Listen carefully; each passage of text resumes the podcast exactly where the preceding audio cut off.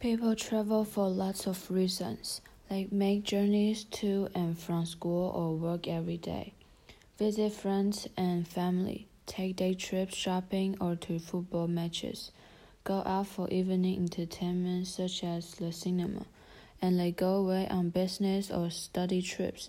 So when does travel become tourism? When people travel to and stay in a place which is not where they live.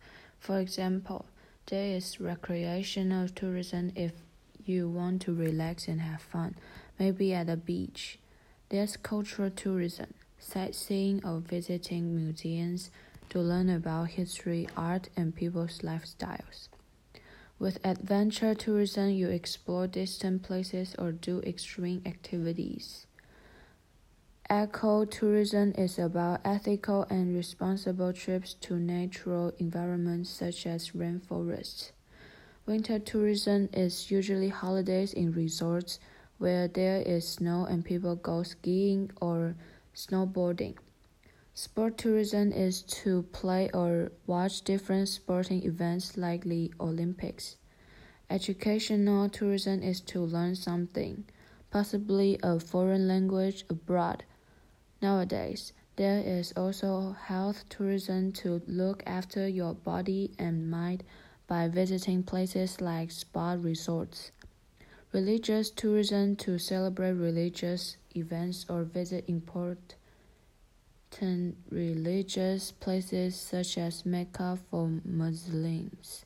And gap year tourism when young people go backpacking or do voluntary work between school and university. Tourism is a multi, multi billion dollar business with hundreds of millions of travelers arriving in destinations across the world every year. But there's a lot more to tourism than just the tourists. Before you even leave home, you probably use a number of services. You book your trip through a tour operator if it's a package holiday or a travel agent if you want to buy products and services like flights separately. These days, many people book directly online with companies that offer both organized and independent travel.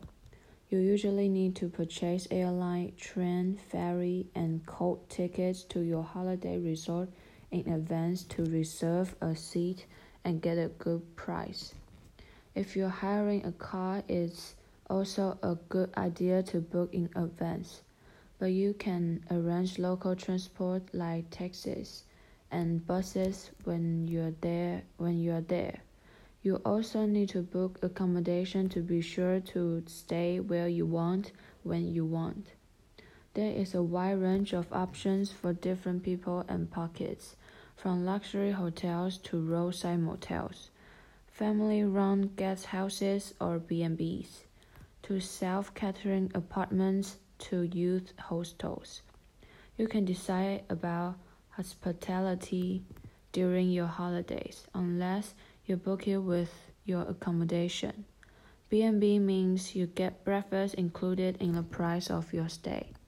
Half board, usually only available at hotels, means breakfast and dinner are included. Full board means breakfast, lunch, and dinner are included. This option is common on package or cruise ship holidays to keep the cost down. SRO inclusive leisure activities such as sport, shopping, and live shows. Most places have a tourist information point where they give you free information about what to see and do and how to get around. Organized trips often have travel representatives on hand to help you, but you can also pay a local tour guide to take you sightseeing or show you tourist attractions.